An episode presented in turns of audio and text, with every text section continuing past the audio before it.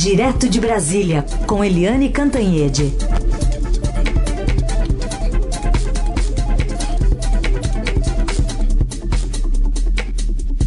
Oi, Eliane, bom dia. Bom dia, Raíssa e Carolina ouvintes. Bom dia, Eliane.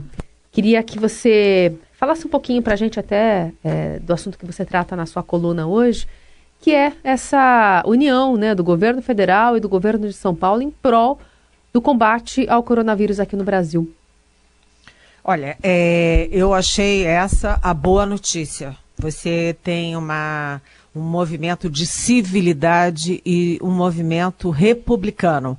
Né? O governo federal eh, e o governo de São Paulo se unem para combater um inimigo comum que é o coronavírus, que afinal das contas eh, atinge, né, ameaça a vida das pessoas, ameaça a saúde das pessoas e também está derretendo a economia. Então achei isso importante porque você vê que, Carolina, que o, o presidente Bolsonaro e o João Dória, governador de São Paulo, estão em rota de colisão. Né, o João Dória tem sido bastante crítico, tem articulado aí a reação dos governadores aos ataques do presidente da República. O presidente da República vira e mexe, é, cutuca os governadores e particularmente o João Dória, além do Witzel do Rio de Janeiro, enfim a questão política foi deixada de lado e todo mundo está lembrando que o coronavírus não tem ideologia. Ele não é de esquerda, nem de direita, nem de centro. Ele ataca e acabou sua história. Então achei importante ah, isso. Ah, e é um bom momento de, de que é, as pessoas possam deixar as lutas políticas de lado e agir em conjunto. Parabéns ao governador João Dória, parabéns ao ministro Luiz Henrique Mandetta da Saúde, que aliás é do DEM. É, o coronavírus continua é, assustando muito, continua apenas um caso confirmado daquele cidadão de 61 anos que veio da Itália, mas Uh, o problema é que os casos suspeitos dispararam. De agora você já tem a suspeita em 15 estados, mais Distrito Federal, e aqueles 20 suspeitos eh, de antes agora já pularam para em torno de 300. Ontem eh, havia suspeitas eh, em cima de 132 pessoas e me chamou a atenção o seguinte: se os, os levantamentos mostram né, que a taxa de letalidade, ou seja, a taxa de morte de contaminados, é, é cresce muito, aprofunda-se muito celeremente uh, com a idade. É, acima de 60 anos, a possibilidade de morte é maior, acima de 80, ela é muito maior.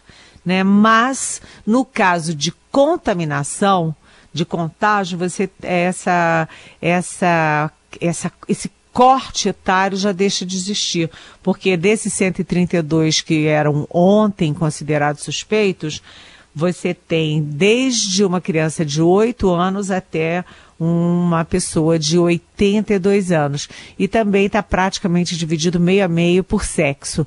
Ali 50 e poucos por cento é, de homens e 47% de mulheres. Ou seja, é, a contaminação ela é irradiada é, sem controle né, é, a possibilidade de contaminação, né, e a letalidade sim, é que é, é, ela é mais cruel quanto mais idoso seja o paciente e quanto mais, claro, tiver condições de imunidade piores, tenha doenças crônicas, etc. Agora, o que está preocupando muito, porque eu, botei na coluna hoje que o governo federal e os governos estaduais, o setor público, todo mundo está fazendo tudo o que pode, só que esse tudo é pouco. Aí encararam como uma crítica, ah, lá vem a Eliane criticando. Não, não, eu estou é, citando uma realidade que não é apenas brasileira, mas mundial. Esse vírus, ele é pouco conhecido, não há vacina, não há antiviral, não há, antirremédio, não há remédios específicos para ele. Então, o que que todo o movimento de saúde pode fazer?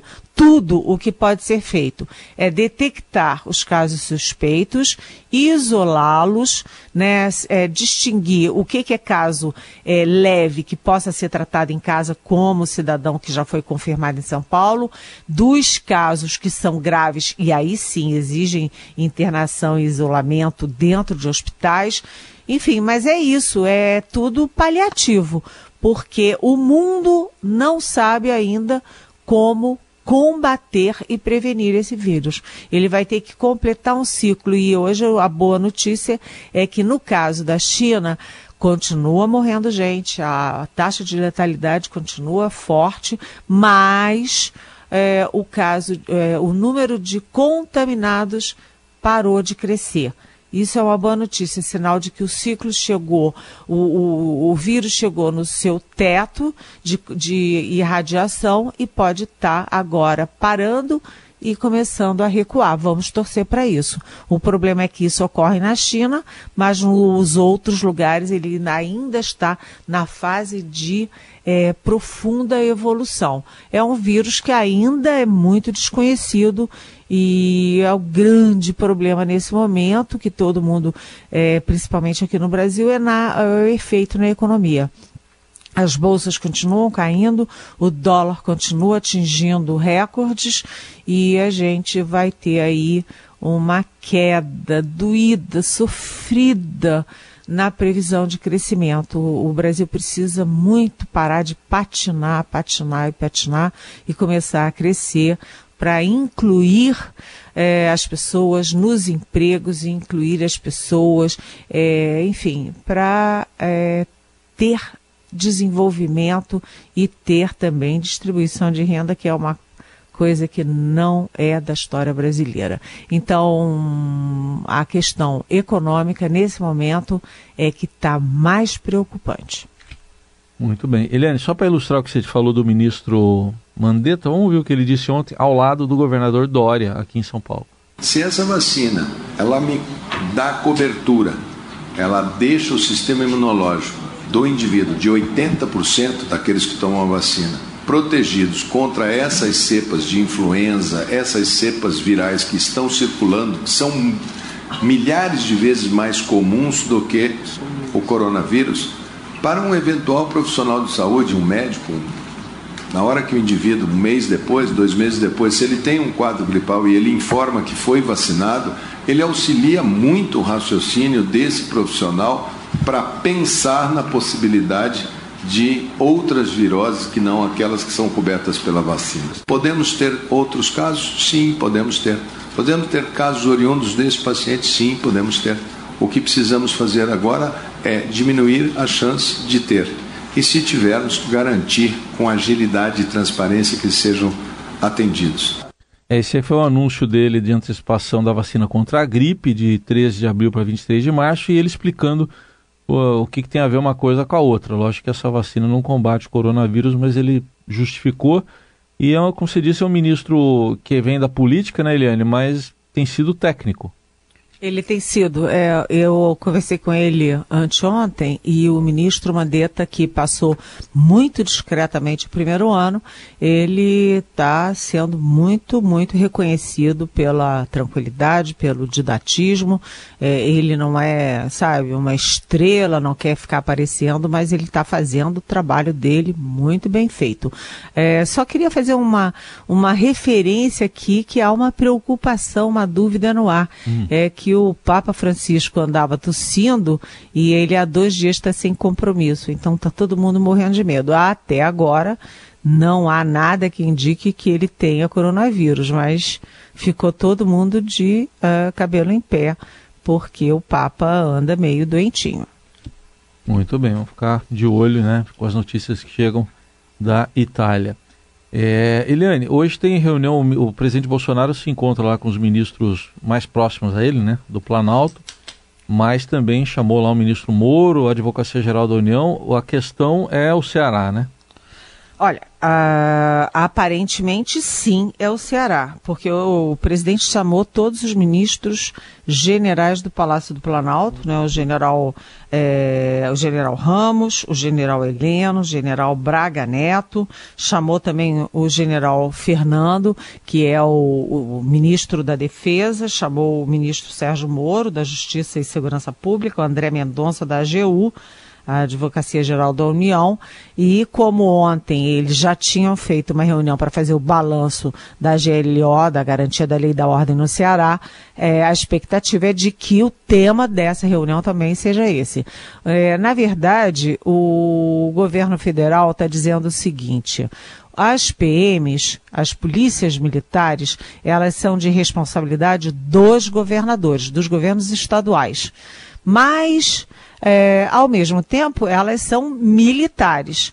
Né? E aí, quando tem uma crise dessas, que você tem um motim, uma desordem, uma é, quebra de hierarquia, é, a gente armada fazendo motim e, e amotinada né, ali nos quartéis, né, aquartelada, aí como é que fica? Quem cuida? É o governador civil ou tem que ser o Exército que vai tomar conta. O Exército, o, quando você fala em GLO, mesmo quando se fala em Força Nacional, é, esse, esses dois movimentos são para cuidar da segurança dos cidadãos e cidadãs, ou seja, evitar assassinatos, crimes, etc. Mas o Exército não está se metendo lá na negociação, na questão específica com a polícia militar que está lá quartelada. Né? Quem está cuidando disso é o governador Camilo Santana, que aliás é do PT. Né? É... E aí a GLO, que está vencendo hoje, é, o governo estava se esperando ontem uma prorrogação, não veio e pode sair o anúncio depois dessa reunião no Palácio do Planalto, que vai ser às 11h30 é, se prorroga ou não. Só será prorrogado se o governo do estado não conseguir encerrar a greve, porque o governo do estado diz que não aceita anistia para policial militar armado que fez um. Isso é crime militar, né? Fez crime militar, não tem que ter anistia. Né? Então, eles estão com esse abacaxi na mão e, além disso, cá para nós, é óbvio, né? Ninguém precisa dizer isso para gente, que certamente é, o presidente também vai discutir nessa reunião a tal da manifestação convocada, que seria a favor do presidente, mas principalmente contra Congresso e Supremo Tribunal Federal. Ou seja, é uma pauta ampla e com forte viés militar, tanto que os generais estão todos lá. Vamos ver o qual é a versão oficial e vamos tentar também um pouquinho de bastidor dessa reunião depois que ela acontecer. Eliane, vamos falar um pouquinho sobre esse relatório da Transparência Brasil e da Comissão de Direitos Humanos? O que, que eles dizem sobre o Brasil? Olha, a coisa ficou feia, né? Uh, o relatório é, faz um retrato feio e fala claramente em retrocesso e violação dos direitos humanos no Brasil. É, eles falam genericamente, tem críticas específicas ao Rio de Janeiro, tem críticas gerais, mas é claro que esse, o alvo desse relatório tem nome, tem cara e esse nome é Jair Bolsonaro, presidente do Brasil. Eles falam muito é, das, dos, desses projetos, desses pacotes do governo que chegam ao Congresso, né, que, enfim, estimulam a, o armamento desenfreado da população, esse excludente da ilicitude que permite que o próprio Congresso chama de licença para matar, que os, os policiais podem é, confrontar os bandidos e sair matando população civil, as crianças no Rio de Janeiro, e aí não, não são é, responsabilizados por isso. É, enfim, esses, esse, todo esse estímulo a que as polícias cometam excesso. Também falam da questão ambiental, da questão do desmatamento, das queimadas, dos ataques das ONGs, da responsabilização das ONGs por queimadas e, e desmatamento da Amazônia, quando as ONGs são exatamente, é, trabalham, operam exatamente no sentido contrário e são respeitadas no mundo inteiro.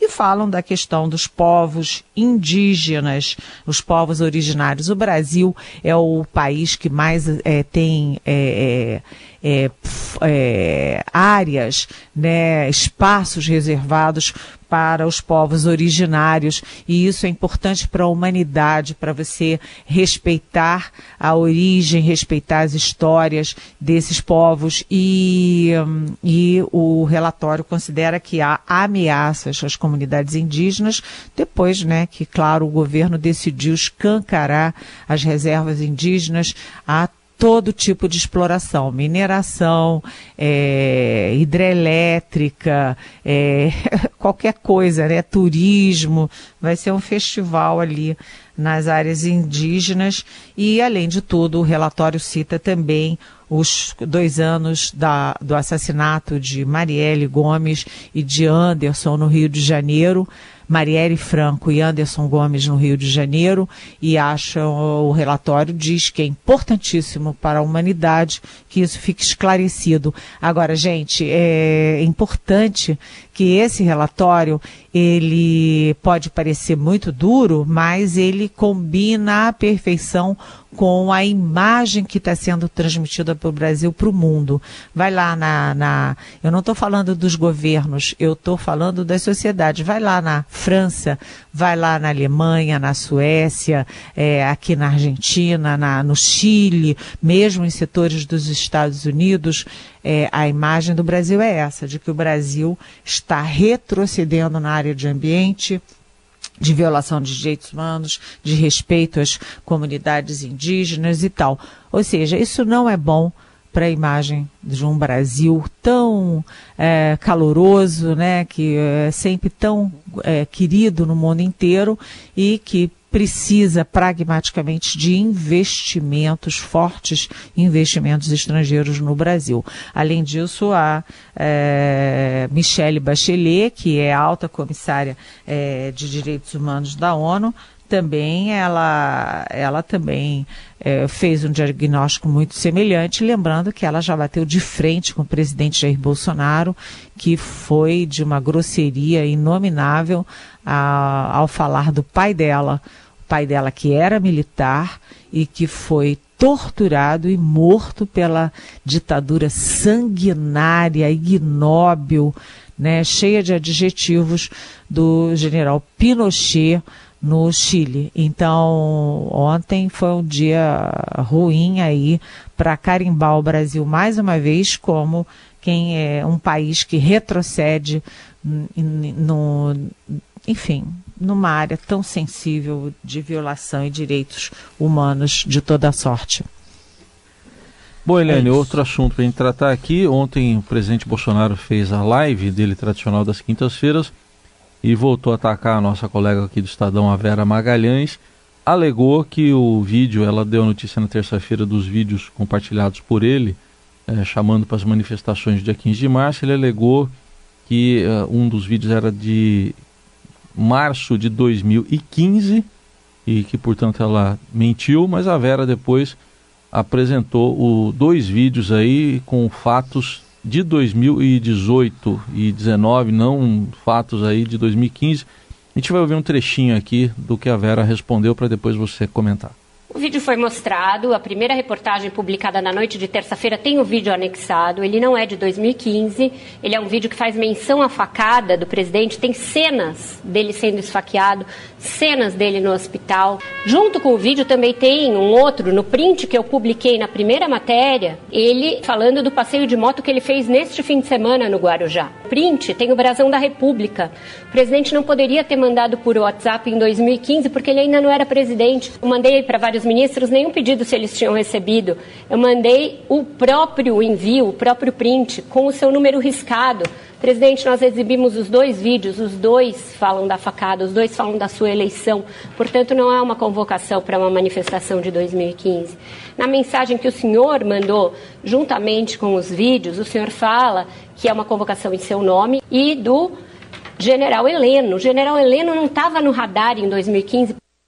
Bom, tá aí a manifestação da Vera que foi ontem no Jornal da Cultura, ontem à noite, né, Carol? E Eliane, você que também já sabe bem como é isso, né? Muitos ataques que você sofre aí nas redes sociais. Queria sua análise.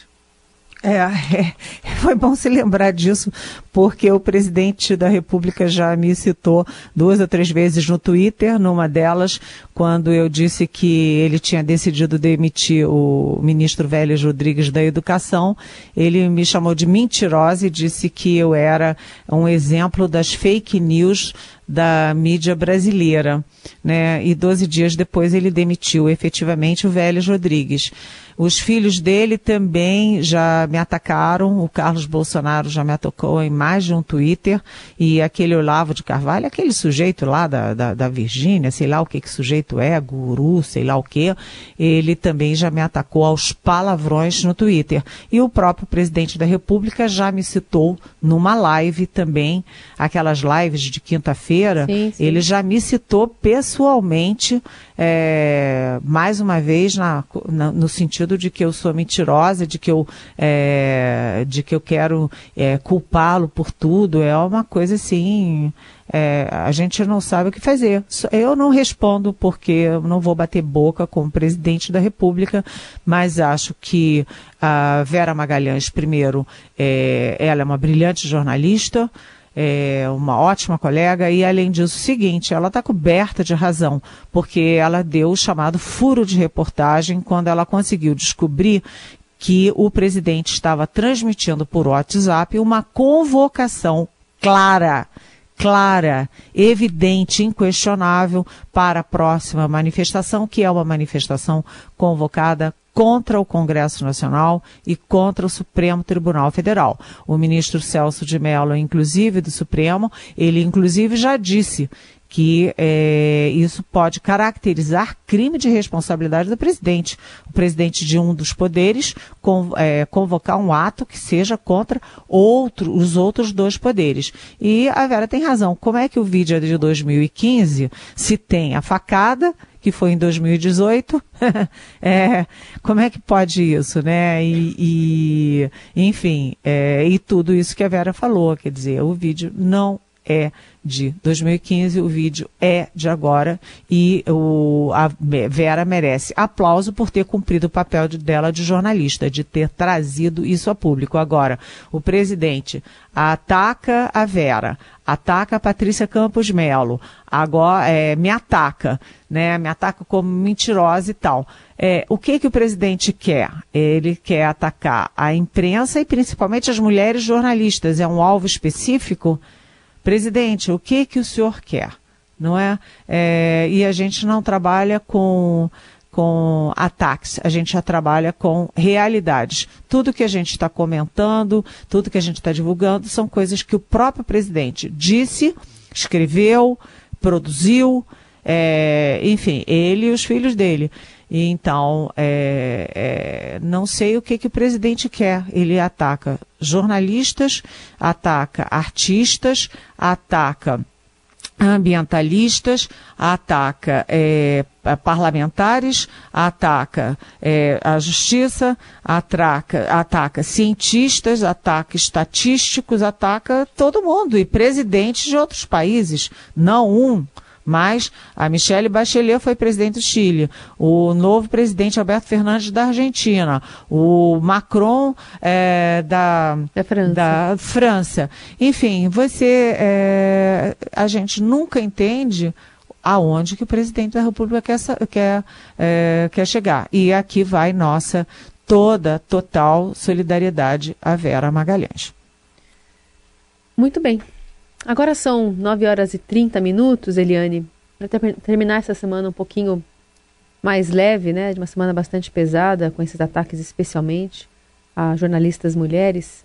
Vamos falar de uma notícia que inclui também os brasileiros, mas que estão nas universidades, estão pensando sobre o futuro. O caminho do bem. A boa do dia. A boa do dia. O caminho do bem. Aliás, essa notícia vem é, a reboque dessa outra, né, do Brasil, que está observando um navio gigantesco na, no Nordeste maranhense, com 300, 300 toneladas de minério de ferro, uh, esperando ali ver o que, que, vai acontecer. Tá, tá afundando, né? A Marinha tá está de olho nas manchas de óleo que também estão vazando ali, principalmente do combustível. Mas tem brasileiros que se destacaram e levaram o pódio em projetos para limpar os oceanos no Hagaton da NASA, uma competição internacional da Agência Espacial, um evento anual que busca ideias inovadoras mundo afora. E das seis equipes vencedoras, uma é baiana e a outra é paulista, e sem contar a menção honrosa da equipe de Minas Gerais. Nos projetos brasileiros foram desenvolvidas soluções capazes de reduzir, por exemplo, os impactos de microplásticos e óleo nos oceanos.